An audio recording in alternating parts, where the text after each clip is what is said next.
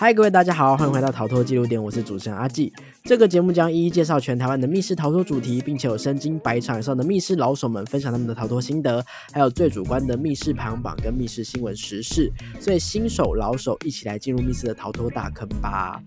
哦，千呼万唤哦，我今天总算是可以做这集了，因为从九月份开始，某一次我。录完节目之后，我就有个突发奇想，我觉得每一个密室玩家开箱密室的方式都不一样，而且偏好也不一样。就算他们玩的是同一款主题，每一次的小天使或者是现场的机关状况、演员的状况、同行的伙伴的状况也都不一样。所以虽然密室逃脱是只有一次的体验，但是每一个人的那一次都是千奇百怪、不太一样的。这代表我自己在节目上讲述的喜好或是分数，也只能代表我那一次的感受。我很希望逃脱记录点是一个多元讨论的空间，所以今天邀请了两位朋友，要跟我一起用聊天的方式。分享彼此认为怎么样的密室算是一个好密室？让我们来欢迎两位。嗨，大家好，我是班生。那我目前是在密室业者做机关师的工作。嗨，大家好，我是棉花。然后我现在是在密室逃脱做美术，比较擅长场景制作。两位都是，就是不但是喜欢玩密室的人，甚至都已经进入业界开始当设计师了。然后我也知道，就是因为两位你们在工作上本来在意的点就不太一样，所以你们喜欢的密室类型也一定不一样，甚至就是跟我喜欢的类型，我们三个都不一样。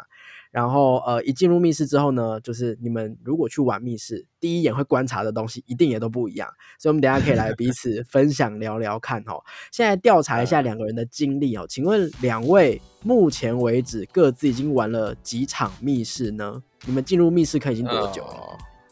我大概从我算进入比较早，在二零一二、二零一三的时候就进去，然后前前后后大概玩了。百二三十出头吧，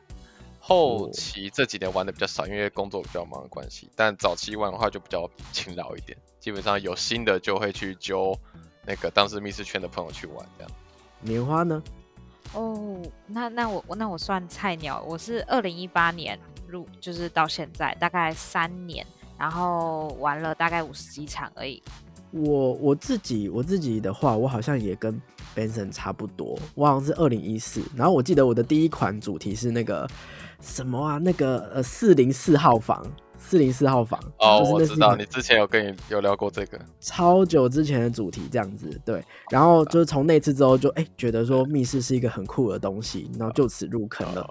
我我想要找大家来聊聊看，因为我们每个人喜欢密室的点不一样，最初最初为什么你们会入坑呢？入坑其实也是因为密室逃脱本身直觉上就是一个挑战那种脑力的游戏嘛，然后自己本身也喜欢接触这一块的那个类型，所以其实听到这种实际的时候就觉得它是一个蛮新颖新潮的一个娱乐，就会想试试看。只是说那个他们那时候的的那个也是会需要一群人，那其实周边的人对于密室这种实境游戏娱乐没有那么熟悉，所以也没有那么。容易去揪到揪团，即便到现在也还是很难揪团。现在好多了啦，现在好多了。但那个时候就是，而且票价也是一个因素，然后场次也是一个因素。他们有时候都是那种限时的、限期限的，根本有时候一忙就完全过期。棉花呢？棉花算是如果是二零一八的话，密室已经变形到很酷的阶段了。嗯，对我我那个时候是去应征小天使，然后上了之后已经开始代场了，然后才开始场玩密室。哦，所以你是反而是先从工作，就是一开始是不太知道这是什么东西的。对，我是呃面试，然后面试那一天就是玩那个那家工作室的密室，然后完了之后应征上了，所以就先把那一家工作室先玩完了之后，才开始有去玩其他家的工作室的密室。第一次玩密室，你们稍微回想一下，第一次玩密室的时候的感受是什么？那个时候，其实跟现在的那种的形态其实差不多。然后那时候玩就是觉得那个找东西的过程很有趣，然后在一些小酒楼翻出那种道具的感觉就非常的那个很有非常有成就感这样子。所以只有一个嗯。简单的一个小小的一个题目就可以让你有获得莫大的满足感，就比起现在就是解开反而是 预期中的事，你不会觉得说哇解开了好棒，而是觉得哦解开了也嗯很好，有一种胃坏掉了的感觉，嗯。胃口被养大了。就解开是应该，没解开是那个是不应该这样。那个时候哦姐看我好棒哦，我记得我那个时候去玩四零四号房的时候，从头到尾都在懵，就是就是就是一直有哦东西被找出来，然后我一直不知道这些东西是要干嘛的，然后我从头到尾都是在一个啊什么啊这是什么啊那是什么，然后时间就到了，然后我当时觉得 四百块好贵哦，贵死了！哎呀四百块那时候我那时候大学生啊，四百块对我来说很多哎、嗯对啊。而且我那时候有带过四零四号房，那个那因为那家工作室是我第一开始接触的那个工作室，他们是比较早、哦，早发展的，所以那个时候我我有带过四零四，而且嗯那个那个时候很好笑，那个时候暑假他有提供冰淇淋可以让你吃，所以我为什么没吃到？我不知道，反正那天冰淇淋就是我们就是每一组网都会给他挖一下，有可能是冰淇淋刚好卖完了，哎，应该都送，应该送完了。你送完了。的四百块里有冰淇淋哎、你竟然没吃到啊？对啊，我没有哎、应该是送完了，现在回想起来，就是四百块，不但可以玩一个密室，还送冰淇淋，其实超划算的、很划算。而且那个游戏现在眼光，其实价值可以再往上顶。哦对，我第一次玩密室其实是在好像是高雄还是屏东，我忘了。但我们是不知道要做什么，然后十十几个人，然后就跑去玩密室。但就玩那一次是对密室逃脱印象很差，就想说不知道在干嘛，就是解、啊一进去就是解题目、解题目、解题目，然后哦也不知道干嘛，然后就出来了，然后就想说这什么鬼？然后后来是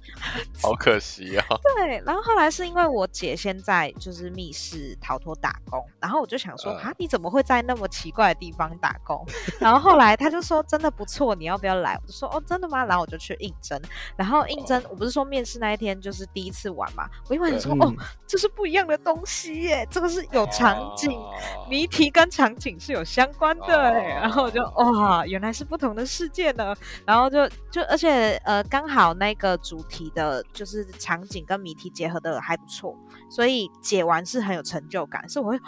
原来题目可以这样子出啊，好聪明哦的那种感觉。嗯，然后虽然同行人因为都是来面试嘛，不认识，但是就反而聊起来了，就觉得很有趣。所以从那个时候，就是对于这个密室不太知道它到底是什么，然后到了后期，就是哦，越来越知道原来一个我我发现呢、我自己就是随着录节目录了这么多集，我自己也发现，就是说对于密室的定义是很模糊的。有人觉得哎、东西凑一凑就是一个密室，然后有的人会越来越往剧场的方式去发展，哎、它也嗯。算是一种密室。嗯。有的人会往就是实体道具，比方说谜题包的方向发展，哎、也是一种密室这样子，对啊，那你们呃玩了这么多不同，我们就统称他们叫实境游戏好了。玩了这么多不同的实境游戏，你在进入这个空间，进到玩密室的这个空间的时候，你会最在意里面的什么？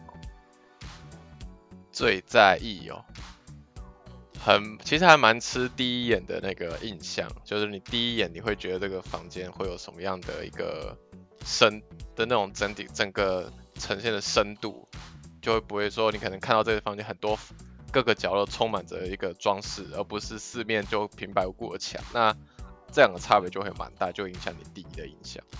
我因为是一个美术，所以我最在意的就是场景。我如果一进去这间密室，它场景很粗糙的话，我就会从头出戏到尾。哦，哎我我对发现好像是一样的感觉，我们三个就是一进去，然后发现它是一个就是没有被设计过的，然后可能就是比方说墙上的东西都是都一块布贴上去啊，这样子，我们对于这个密室的预期就开始掉，就会觉得说哦，可能不会怎么样这样子。但其实一开始会根据价位而去调整。如果你觉得这个是便宜的游戏，你就会，我会其实会就会放低那个标准去比较一下，它是不是跟这个价位是对齐的。哎嗯顺便来聊一下哦，这个这个就是分享自己的感觉就好了。我现在在台北，你觉得多少钱密室叫便宜？五百到六百是便宜。啊，我差不多就五百是便宜，六百算中中间上课这样。我觉得我也觉得六百是合理，然后，但是如果假设我今天去玩了一个，呃呃，好，假设我们今天去玩了一个五百的游戏，哎，比较便宜了。然后我一进去发现，哦，它其实东西是有设计过的，然后它还甚至还有一些实体的摆设的时候，我就会喜出望外，哎，我就会觉得，哦，赞哦，会会会，你会觉得它它有有诚意，因为诚意就会发挥在你愿意出多少钱在搭景上。好，那如果啊，我们的第一印象是搭景哦，那接下来假设，呃，不管他前面的第一印象有没有抓住你的眼球，接下来一直到你玩完这个密室，会你觉得最容易在你心中刻下一个印象，会让你被评为它是一个好密室，你觉得它要达成什么条件？对我来说，就是整体流程的顺畅，以及那个提示能不能引导到你做这个解谜，然后你做这个解开这个是否对于故事的推进是有意义的。其实这两个如果能够就从头贯到尾的话，你就可以很顺利的去一个接一个，一个接一个，让你借由那个场景的切换，或者是谜题的那个解解开，去传达传递它的故事。那其实如果这几个都包含到，对我来说，它就是一个就是。有程度的密室，所以你是很看重这个谜题，它不能够无缘无故的出现在这里，它一定要跟故事有关联性。有能够跟故事关联会更好，是更好的。那但是最更基本其实是它的那个引导，能够引导到我们去用他们预期的方式去解开，这个会蛮重要的。指向性吗？嗯，对，可以就是指向性的部分。这个设计师他原本想要想要我们做的事情有没有？他他补的这些提示有没有办法让我们真的照他想要的方式发生，让玩家真的照他的想要的方式去发生？没错。哦，这样这样感觉起来其实还是还蛮偏重，就是这个流程的。就是因为我有时候会觉得，身为一个设计密室的人，他很像一个写剧本的人，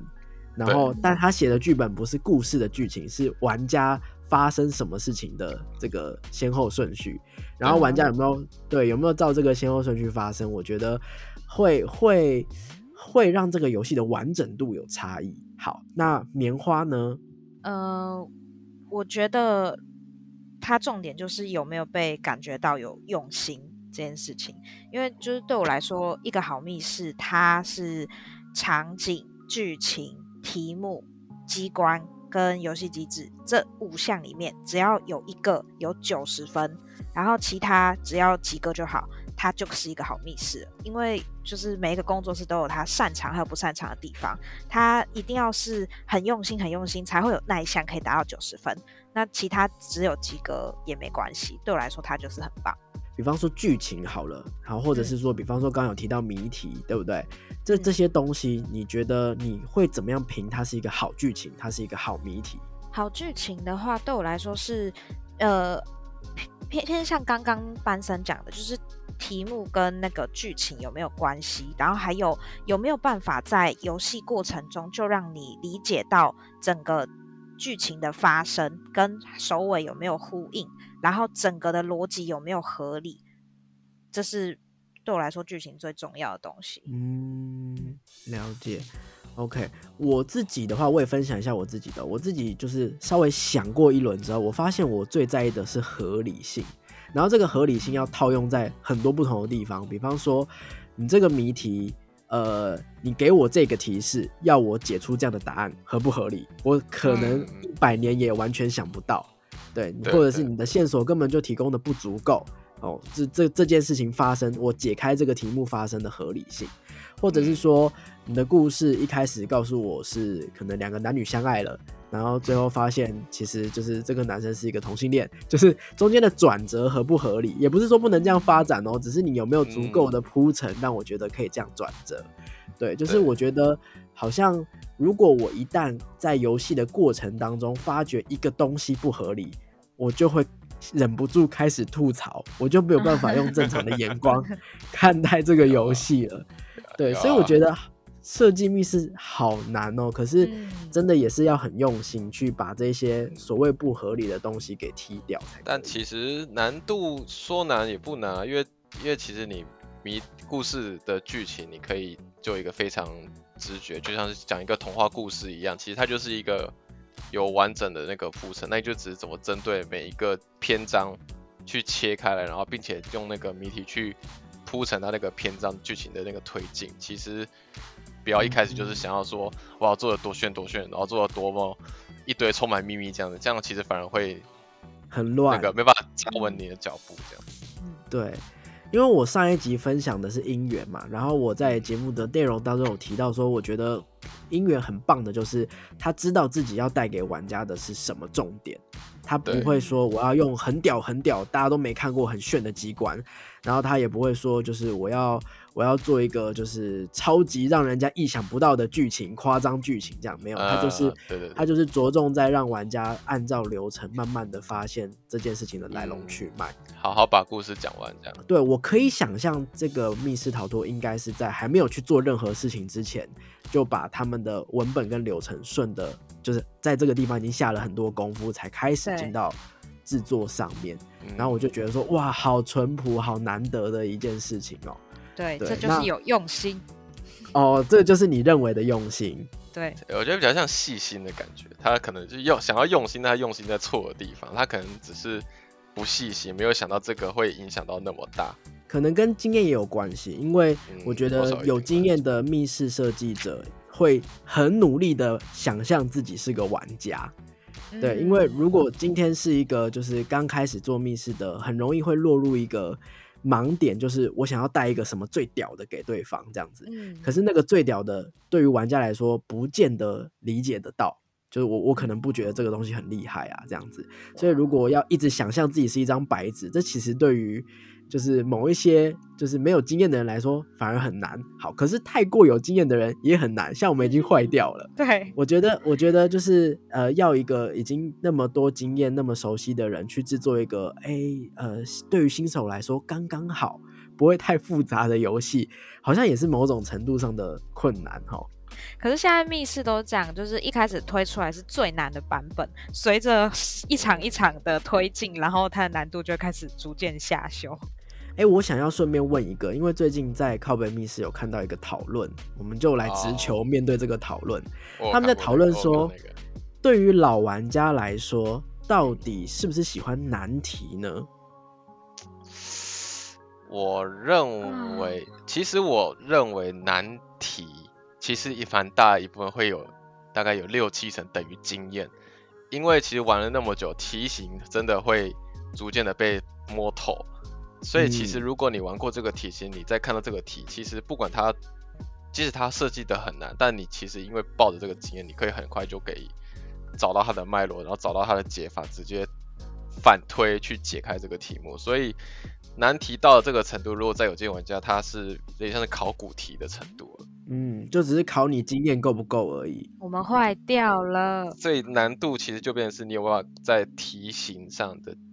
做出一点新的东西。所以对我来说，其实不题目不要难，但是你可以做出不一样的题目的解法，那个反而就是它是简单的题目，我也会喜欢。嗯看的是创意的部分。就是看创意的部分，因为真的就是难题你可以做的很难，但其实不一定大家都会享受解那个难题的过程。我其实很不喜欢难题，我超讨厌。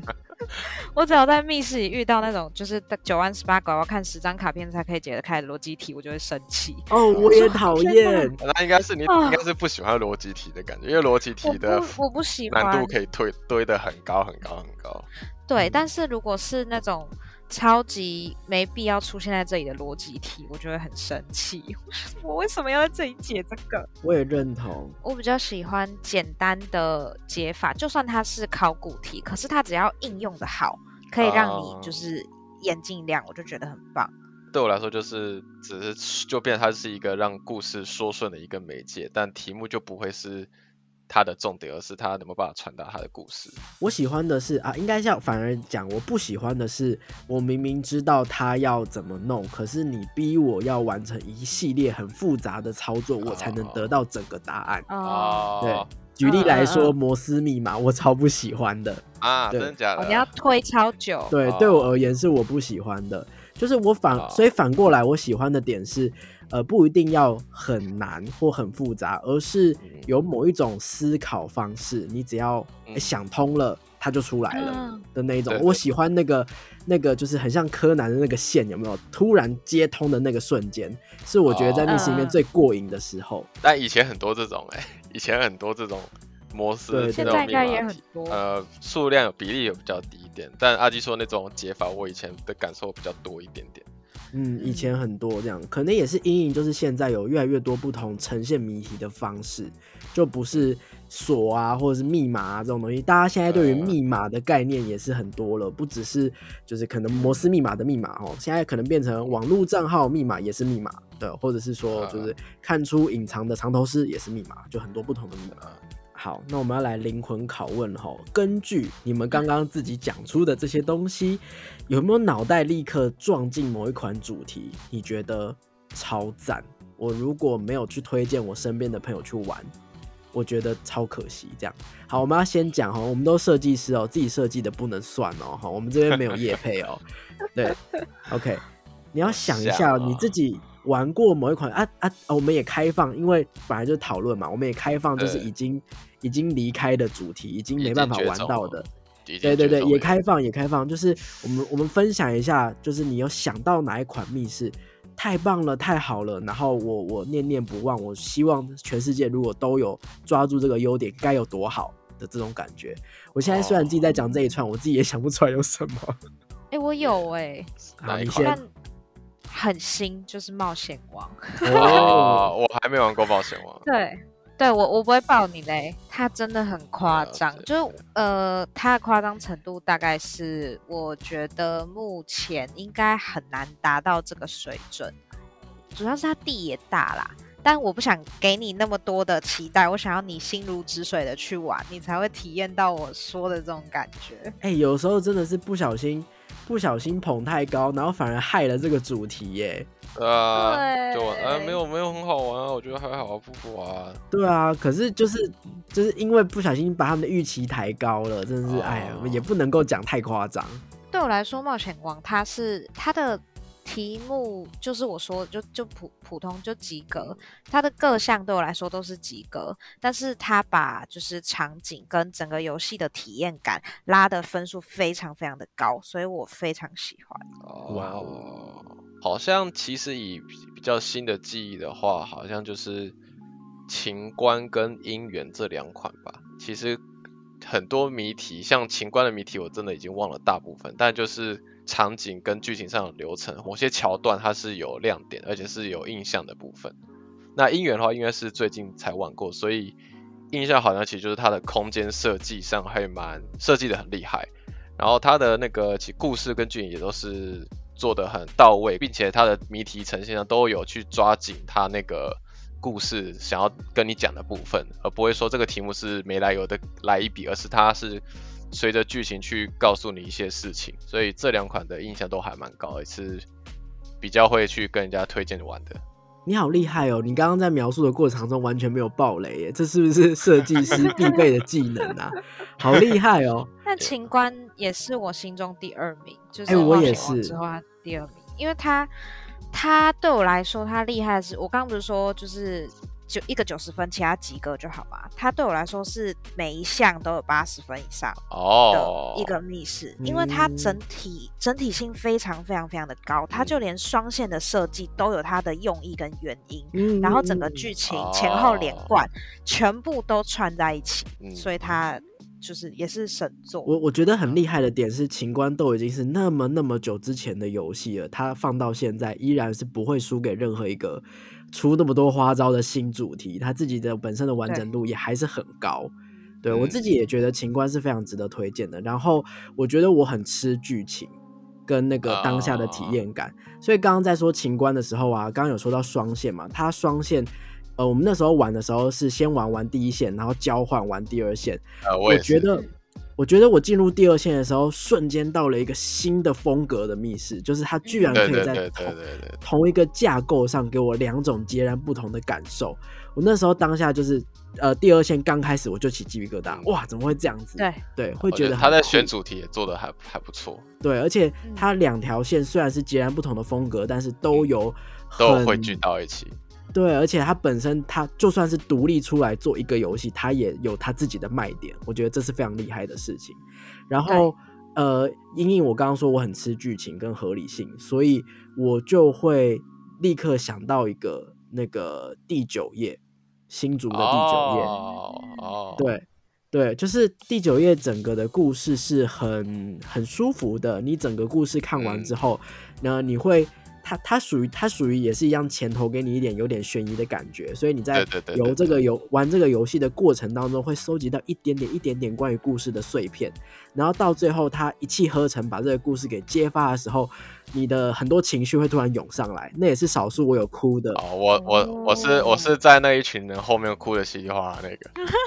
真的假的？真的真的。我还没玩过哎。还蛮温暖的一个游戏，这样子。嗯，很温暖，很暖。然后在玩的过程当中，就是你你会在有一点点探索，有一点点悬疑，然后又有一点。觉得很很很很灵动，很开心。哎，怎么怎么形容啊？反正就是在过程当中，你会开始慢慢的有很多猜测，然后把猜测给斗起来之后，再回去看后面。对，然后你就会觉得哦，好好好喜欢哦。然后一样，这是谜题的过程，我都已经忘得差不多了，可是留下的感觉是很深刻的，就是那个鸡皮疙瘩感很深刻。他就像在拆包装，也就是你前面不知道里面是什么东西，那你看外包装会觉得它是一个类似一个。这样子氛围的，但你越猜后面发现它是越来越温了，越来越温了，并且它会。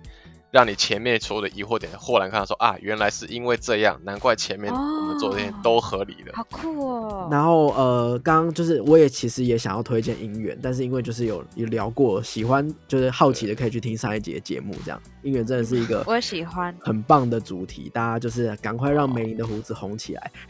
虽然我不玩，就呃不是我不玩，是我很怕恐怖主题，然后。也平常很少玩，可是姻缘真的是，虽然它恐也是恐怖，可是玩起来很不知道哎，就是有一种对踏实的感觉。竟然可以恐怖主题，我说出踏实这两个字，但真的是踏实的感觉。因为他们可能跟一开始设计的游戏初衷跟设计恐怖游戏的初衷有不落差，所以他们就不会。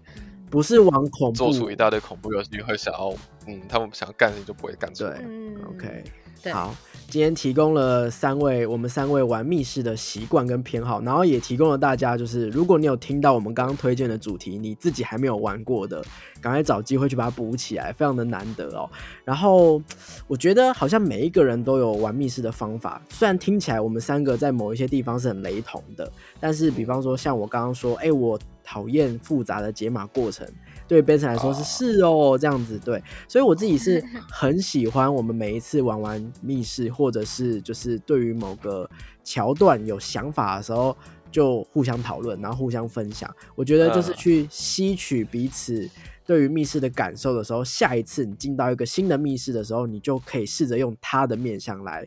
来体验看看这个密室，有时候会获得比你原本自己去玩还要更多的收获。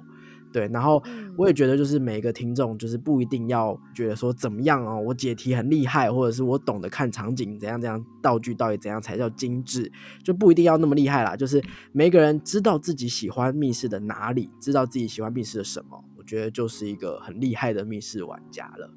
好，那今天就谢谢两位啦，谢谢两位来陪我们聊天，谢谢，谢谢大家，谢谢大家。OK，那么如果对于就是呃今天我们聊的密室主题，或者是有想要加入我们的讨论的话，欢迎大家到 YouTube 下方分享哦。我最近很懒得剪 YouTube，实在太忙了。对，就是可以找机会或者到 IG 对跟我聊天这样子。OK，然后喜欢我的节目呢，也别忘了追踪我的 IG 跟我互动，按赞订阅我们的 YouTube 频道，也可以在 Podcast 平台下面留下五星的好评。那就。下周再见啦，